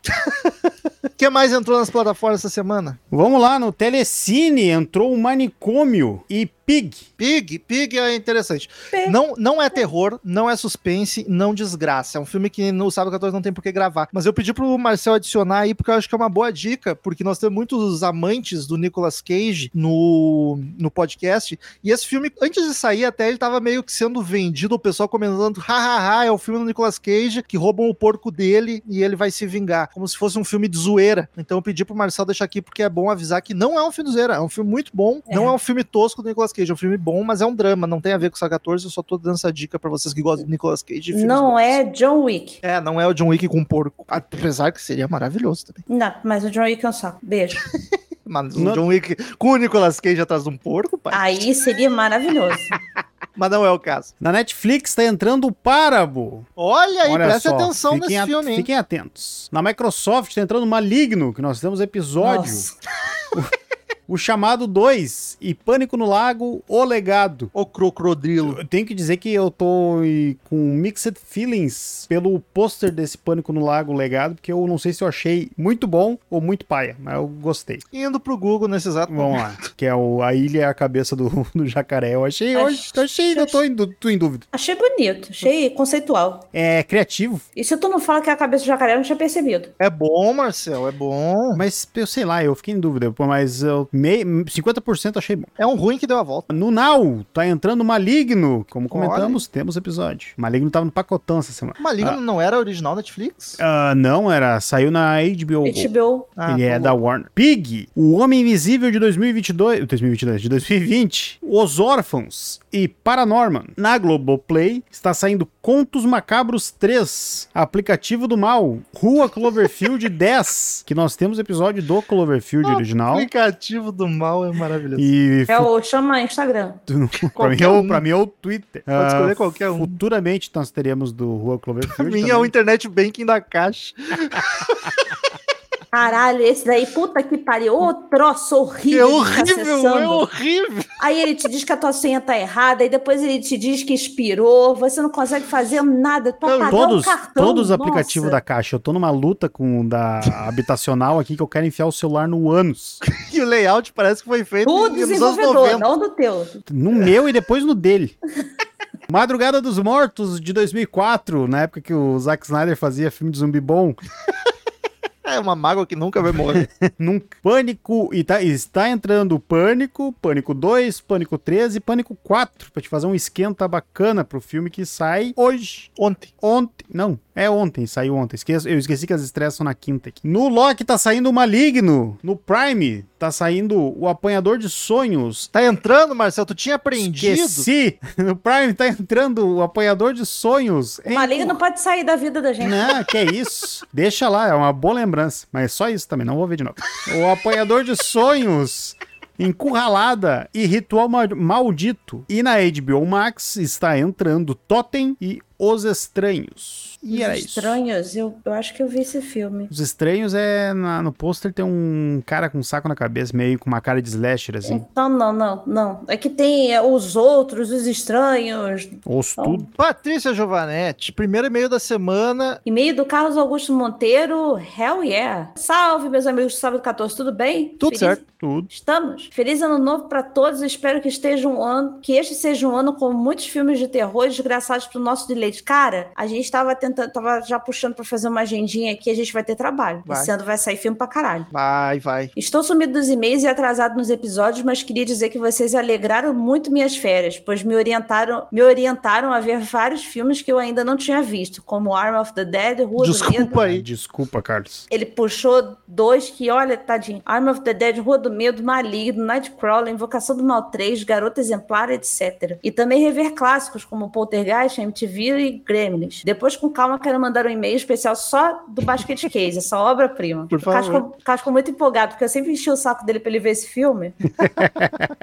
E nossa, que alegria também rever A Hora do Espanto. Amo esse filme. Olha que Claro, resultado. claro que tudo fica muito melhor com os comentários e análises desse trio supimpa. Um ano novo muito produtivo para vocês. Tomara. Observação: pretendem fazer episódio sobre a série Missa da Meia-Noite da Netflix? Acho que dava uma boa discussão religiosa e filosófica. Aliás, quaisquer das séries da- do Mike Flanagan dariam um bom caldo. Cara, eu ia começar a assistir ela hoje, mas já não vou mais porque eu vou jogar com o Marcel. Mas eu vou assistir Missa da Meia-Noite, mas não sei se vai, se valer episódio valeria. Não sei se vale ainda, porque É. a gente perdeu o, o trem do Não, hype. já perdemos. E se daí, se nós formos gravar uma série dele, provavelmente vamos começar pela, pela Rio. É, eu gostei, já, já então vou dar meus dois tempo. adentos. É, eu vi a série e eu gostei da série. Eu gosto do, do- da perspectiva desse cara, que ele não faz só o terror por terror. Ele traz sempre alguma coisa para você é, pensar e discutir. E realmente, como o Carlos falou, esse tem uma discussão filosófica religiosa muito grande, mas muito grande mesmo. Eu tenho que ver os filmes dele ainda, não vi nenhum filme dele. E eu gostei, gostei da Missa da Meia-Noite. Foi um bom. A gente viu de forma despretensiosa, assim e tal. Logo e... que saiu, né? Tu assistiu Sim, cedo. inclusive eu falei aqui que a gente poderia ter gravado, mas aí ninguém me ouviu, como na maioria das vezes acontece. Beijo, Carlos. Feliz ano novo pra você. Um trouxa. Próximo e-mail de Ricardo Candelo. Colocando em dia, brinquedo assassino. Boa noite, meus amigos Salve 14. Tudo certo por aí? Tudo certo. Esse entra naquela leva de filmes que vi piratão. Lembro que o primeiro filme original que chegou por aqui foi O Beijo da Mulher-Aranha com a Sônia Braga. Caralho. Achamos o máximo aquele filme que tinha caixinha diferente, com a capa do filme, sinopse e fotos no verso. Até então era só fita TDK ou BASF. E o nome do filme escrito à mão pelo dono da locadora. Cara, caralho. locadora com filme pirata. Isso, eu não, isso eu não presenciei. Especialmente o Brinquedo Assassino, eu consegui ver antes da circulação normal dos home videos. Caralho, caiu do caminhão nos anos 90. Tinha um parça no ensino médio que andava pelo colégio com uma lista de filmes que ele alugava por conta. É um empreendedor brasileiro. A relação dele tinha coisas surreais que estavam saindo no cinema no mesmo momento. Caralho. Foi, foi assim que vi Brinquedo Assassino. Caralho, o cinema de Santos demorava três meses pra chegar ao filme. O cara ali, o amigo dele, já tinha o, o amigo dele é nada mais nada menos que o desenvolvedor da Netflix. Foi assim que vi Brinquedo Assassino. Esse tinha até uma tarja branca na parte superior do filme com uma indicação que era proibida a distribuição. Então eu tive o privilégio de ver antes de todo mundo. Aí me pergunto, onde aquele cara conseguia essas coisas? Sem contar que ele devia ter uns 17 anos. Se fosse hoje, com certeza ele já teria o Pânico 5 no catálogo. O difícil seria achar um videocassete pra colocar a fita que ele estaria alugando. Ainda vai ver, ele, o pai dele tinha locador e ele fazia isso por fora. E quase não falei do filme, mas vamos lá. Classicaço, diferente de outros que já não assustam tanto, esse ainda dá certa angústia de ver aquele boneco se escondendo e perseguindo a galera. Uh, A, a cena da mãe do garoto virando o boneco e percebendo que ele está falando sem as pilhas é antológica. Faz parte do currículo de qualquer admirador de filmes de terror, principalmente dos anos 80. Abraço e fique bem. E o Ricardo já emenda com um, feedback do Massacre da Serra Elétrica. Por aqui novamente, apesar de não ter uma memória afetiva tão grande por esse filme, na minha humilde opinião, ele é o primeiro slash. Baixo orçamento aliado à vontade dos desenvolvidos em quebrar as barreiras do cinema da época, desconfortante, tenso e assustador, tem um assassino marcante e jovens morrendo em cabanas no meio do mato. Claro, com nossos olhos 2021, 22 agora, acabamos encontrando muitas falhas e até momentos que nos fazem rir, mas se nos colocarmos no contexto do início dos anos 70, a coisa muda de figura. Gente, gente sendo cerrada viva quando as famílias tradicionais da época assistiam Banzé no Oeste e as novas aventuras do Fusca, sequência de Herbie, se meus Fusca falassem, eu a amava mãe Herbie amava isso também. Eu também. É um filme que nunca se imaginaria tornar-se cult. Acredito que era apenas uma forma de transgressão, mas que acabou praticamente criando um gênero. A cena da Leatherface dançando no final do filme de terno, empunhando a motosserra. Sim, era uma motosserra. Enquanto a primeira Final Girl do cinema se afasta na caminhonete rindo, é tão marcante pra mim quanto muitas outras de filmes que ganharam Oscar. Isso me faz lembrar de uma sugestão de pauta. Top discussões aleatórias dos filmes de terror que não levam a lugar nenhum. E ele trouxe discussões que a gente já teve aqui, inclusive. Não foi da cabeça dele. Ele Pegou as Mas a eu acho, eu acho que ele- o top dele é do, do Sábado 14. do Então, Saga fal- 14, faltam né? mais seis, então, né? Pra fechar um Certo. top 10 show. É, se for top 5, falta um. Primeiro, não era serra elétrica, e sim motosserra, o massacre. Dois, era sangue da galera nas cápsulas da Nossa. cabana. Três, era sonho ou não o Jason virar o barco? Sexta-feira partiu. Por que o alienígena ficou sinais? Eu nem lembrava dessa. Esse daí, aí, o do alienígena, ele persistiu tanto que ele veio aparecer em Depois, outro episódio mais né? pra frente. Foi Que a gente comentou, depois, né? E por aí vai, beijo a todos, Ricardo. Vai daí, Marcel. E-mail de Felipe Decol. Maligno é bom ou ruim? Olá, amigos do Sábado 14, tudo bem? Tudo certo. Tudo, Tudo. certo. Meu nome é Felipe Decol, escrevo de Canela, Rio Grande do Sul. Olha e aí. sim, sou ouvinte desde o começo desse que é o melhor podcast de cinema da podosfera. Que bonito. Muito obrigado. Vocês têm uma química, sempre me divirto durante os episódios, mesmo quando o filme é uma merda. Às vezes às vezes quando o filme é ruim, o episódio fica melhor. Uh, como é a primeira vez que escrevo, gostaria de fazer alguns comentários sobre três filmes que me marcaram bastante. Maligno. Será que o diretor quis fazer um filme tão ruim de propósito? Acho que sim. Também Não. acho. Senti em muitos momentos que ele estava homenageando diversos gêneros do cinema de horror. O filme mudava de estrutura ao longo do tempo. Começa como um filme de terror dos anos 70, com um castelo, um hospital psiquiátrico, um ser sobrenatural. Em um certo momento vira um filme slasher dos anos 80, com um assassino em série. As personagens lembram os filmes dos anos 90, como Pânico. Até mesmo as ameaças por telefone lembram esse filme. Até mesmo os enquadramentos parecem mudar o estilo ao longo do filme. No momento parece iluminado, em outro Matrix. Enfim,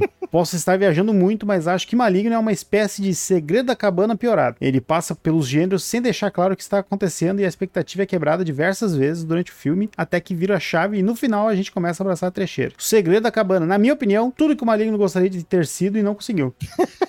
Aí tá aí Fa- fa- faz, faz sentido. O Massacre da Serra Elétrica, assisti por causa do podcast, confesso que me assustou mais do que deveria. Acho Porra, que- mas ele tem que assustar, ele deveria assustar, tá É, um certo? filme de terror, né? Afinal, é, o objetivo dele é esse. Acho que o que mais me tocou foi o fato da história ser totalmente plausível, ao contrário de demônios, espírito e ETs. ET é plausível. Ei, Não, tu tá vacilando achando que não é, hein? o espírito também. Que, que me divertem, mas não, me- mas não existem. Ih, Psicopatas canibais são figuras totalmente possíveis, comprovadamente reais. Vide o caso da Rua do Alvoreno em Porto Alegre. Eu não tô ligado e agora eu fiquei levemente com medo. A Rua do Alvoredo não é onde o cara fazia as linguiças de gente aqui? Não sei, É. eu não sou de Porto Alegre, caralho, que Tá, história é é, essa, tem, Marcel? assim, tem, eu não vou lembrar o ano, mas tem um, a, a grosso modo, eu também não sei os detalhes, mas tinha um açougue, 1863 a 1864. um aninho, um aninho que foi feito linguiça de gente aqui em Porto Alegre. Caralho, O mano. resumo é esse. É tipo as empadas de gente lá na Bahia, eu acho que foi, né, que teve, que rolou, mas isso há pouco tempo, hein? Das empadas de gente não faz muito tempo, não. Porra, mano. E pode estar convivendo conosco nesse momento. E tem vários convivendo com- conosco nesse momento. Esse aspecto crível, somado à ambientação muito bem feita, se sobressaíram as más interpretações dos atores e eventuais barrigas no roteiro. A moral dele é: nunca entre na casa de ninguém sem ser convidado. Nem os vampiros fazem isso. Por fim, gostaria de agradecer vocês três por este grande podcast. É um presente para quem gosta do gênero. Ficamos lisonjeados. Que venham muito mais, vocês são ótimos. PS, humildemente quero dar duas dicas para vocês e para os ouvintes. M. Night Shyamalan fez uma série que gostei muito chamado Wayward Pines, de 2015. Nunca ouvi falar e fiquei chocado. Também não, isso. não, não tava ligado nisso. Assisti na época e nunca vi ninguém comentando sobre ela. Parece que passou despercebida. Achei excelente. A Tá no outra Stars, hein? Tá na Stars? Dá, Tá. pra, dá pra ver o piloto e ver qual é que é. A outra dica é o filme galês de 2021, The Fist. Assisti na semana passada e achei a cara do Sábado 14. Gostaria muito que vocês assistissem. Um grande beijo e desculpa o e-mail longo. Que isso, Eu muito gosto- obrigado, Felipe. Eu gosto desses filmes de, de outros lugares. É, Então, tem na, Romulo- eu vi um filme galês que tem na Netflix, mas é um Dark Fantasy bem bacana, que eu achei que é o Hereditary. O Romulo não tá ligado, Romulo? É, é isso que o Marcel falou, tá? O Os Crimes da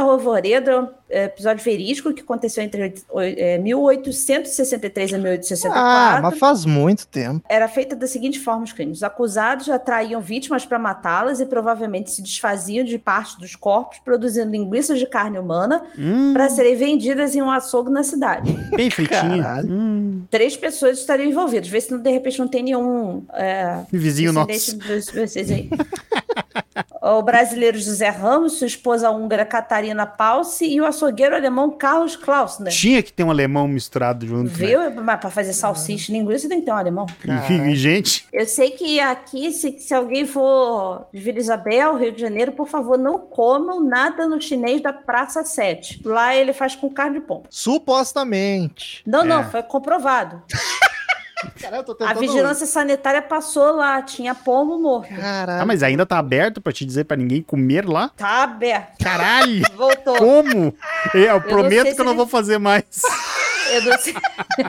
eu não sei se é o mesmo dono, mas. Porra, Pô, mas o cara aí não não. mudou o Não, não, nome, não, é não. foda. Não, daí não, o eu não cara. sei se mudou o nome. Eu não fico me juntando o nome Daí o cara é muito corajoso de comprar um ponto. Que o cara cozinhava ponto e abriu um restaurante também. É, e o caso da carne humana das empadas foi lá em Pernambuco. O cara Ah, fazia foi empada Pernambuco? com carne humana. Caralho. E, mas faz pouco isso aí, né? Isso aqui foi em 2012. É, é pouco, cara.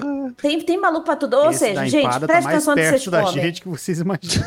Paty, vai daí próximo e-mail. O e-mail do meu querido Lucas Figueiredo, um monte de coisa. Voltou depois de um tempão. É, fica enchendo na cara, viajando com os amigos, esqueceu a gente.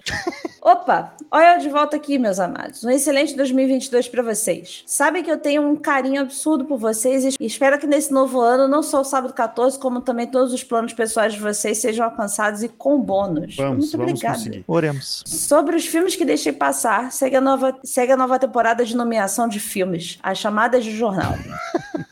Cisne Magal das Trevas aterroriza jovem besta para roubar a sua namorada. É tudo notícias populares, né? Fright Night. Filme ok. Não era um dos meus favoritos da infância e segue na mesma pegada hoje em dia, 6 de 10. Patricinha Yankee, com sérios problemas de julgamento, resolve superar o luto da mãe sendo estúpida.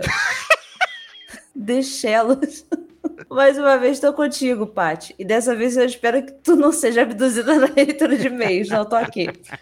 Não consegui curtir o filme em momento algum, mas é justificável. O remake da Casa de Cera com Paris Hilton é possivelmente um dos piores filmes de todos os tempos. 3 de 10. Não Eu entendi. não entendi, a gente comentou do, do Casa de Cera? Não, ele tá falando que esse filme é um remake da, do, da Paris Hilton no. Nossa, tem alguma coisa a ver? Não, Eu cara. acho que é só por ser uma loura patricinha, entendeu? É. Sei lá. Ok, Acho que tava bêbado escrevendo esse e-mail. Gangue de gatos sarnentos toca o terror em pequenas cidades do interior. Ou seria tudo um delírio coletivo?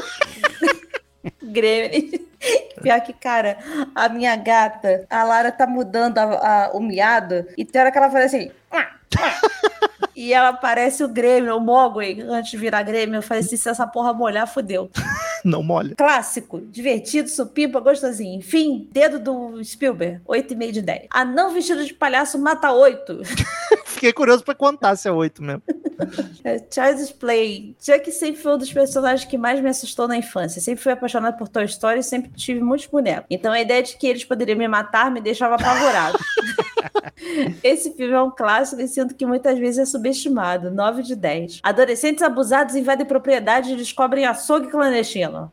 Texas Chainsaw Massacre. Outro clássico, hein? Se puxaram nesse final de ano. Não consigo palavras para descrever essa outra belíssima obra. Oito- 8,7 de 10. E bora pra temporada 2022, veículos rebaixados e solto motivo. Vamos lá, toca a vinheta. Veículos rebaixados e som automotivo. Fright Night. Óbvio que vou ter que falar do Ford Mustang de 66 dirigido pelo panaca do protagonista do filme.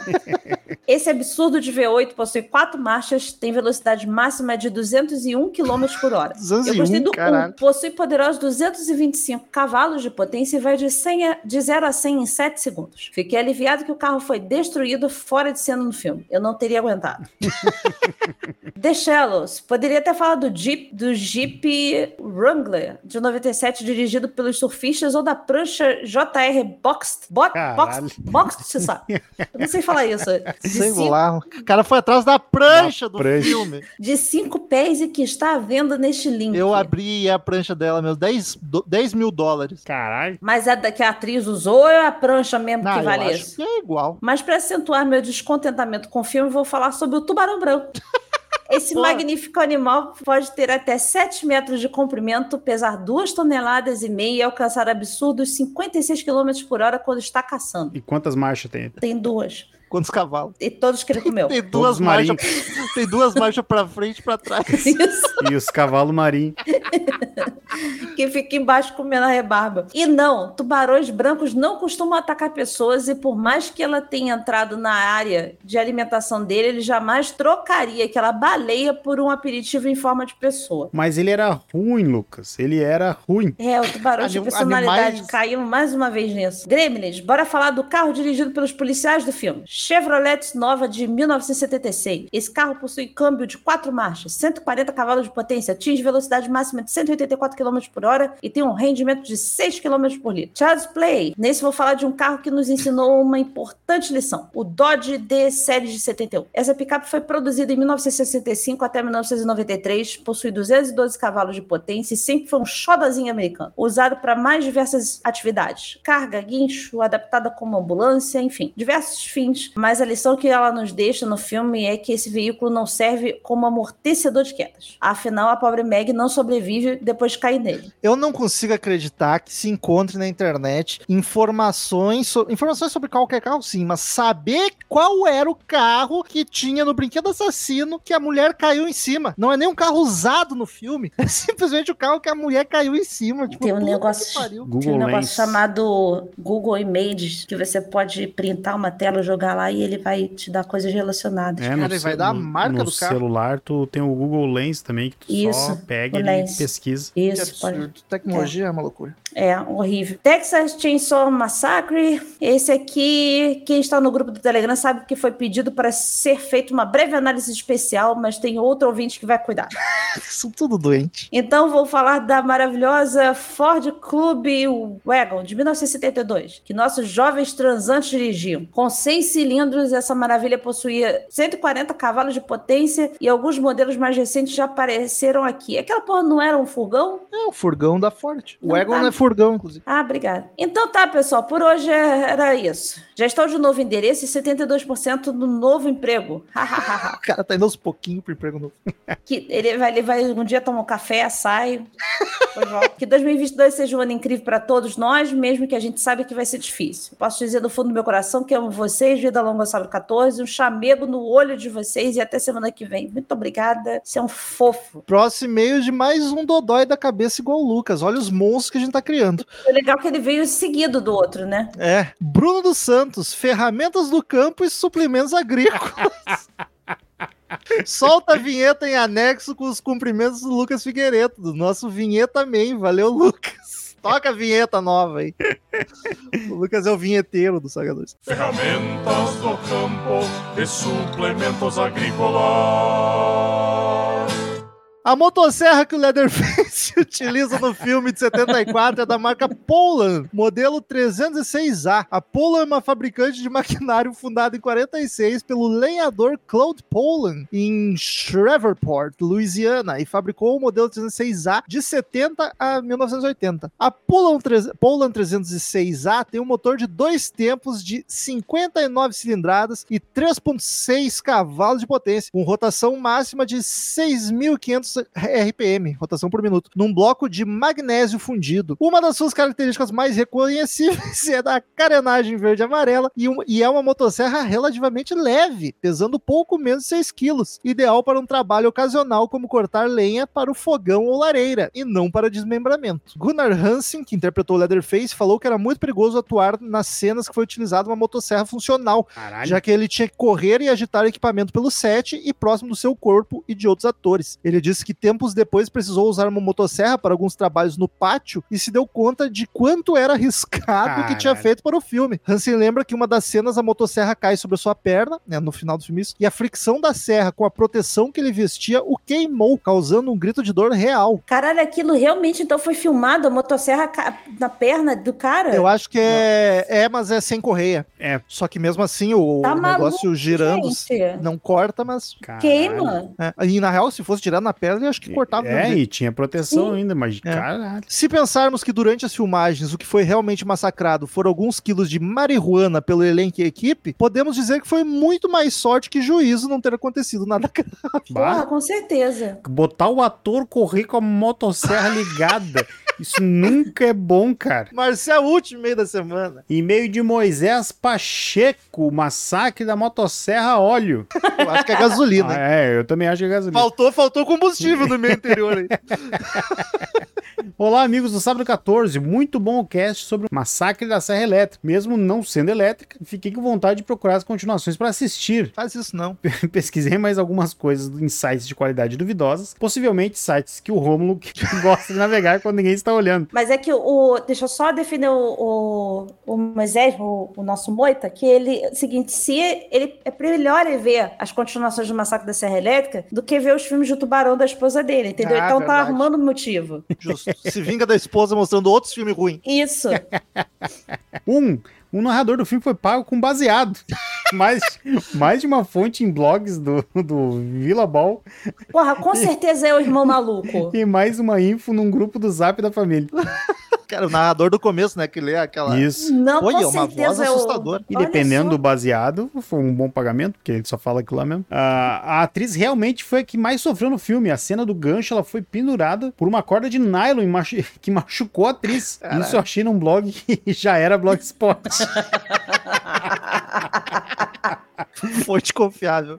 a trilha sonora foi baseada em sons que os animais ouvem em um bate- abatedouro. Essa eu peguei do Yahoo Respostas. Eu acho que Velho, não é som que o saudade. animal ouve, acho que ele emite. Abraços de Floripa, moita. Um beijo muito. Então o Cara, narrador é- pode ter sido de Floripa também. Paty, qual é a história que nós vamos analisar semana que vem? Nós vemos Agora tu vai até o fim, agora eu quero ver. o primeiro filme em espanhol. A linguinha maravilhosa. El Páramo.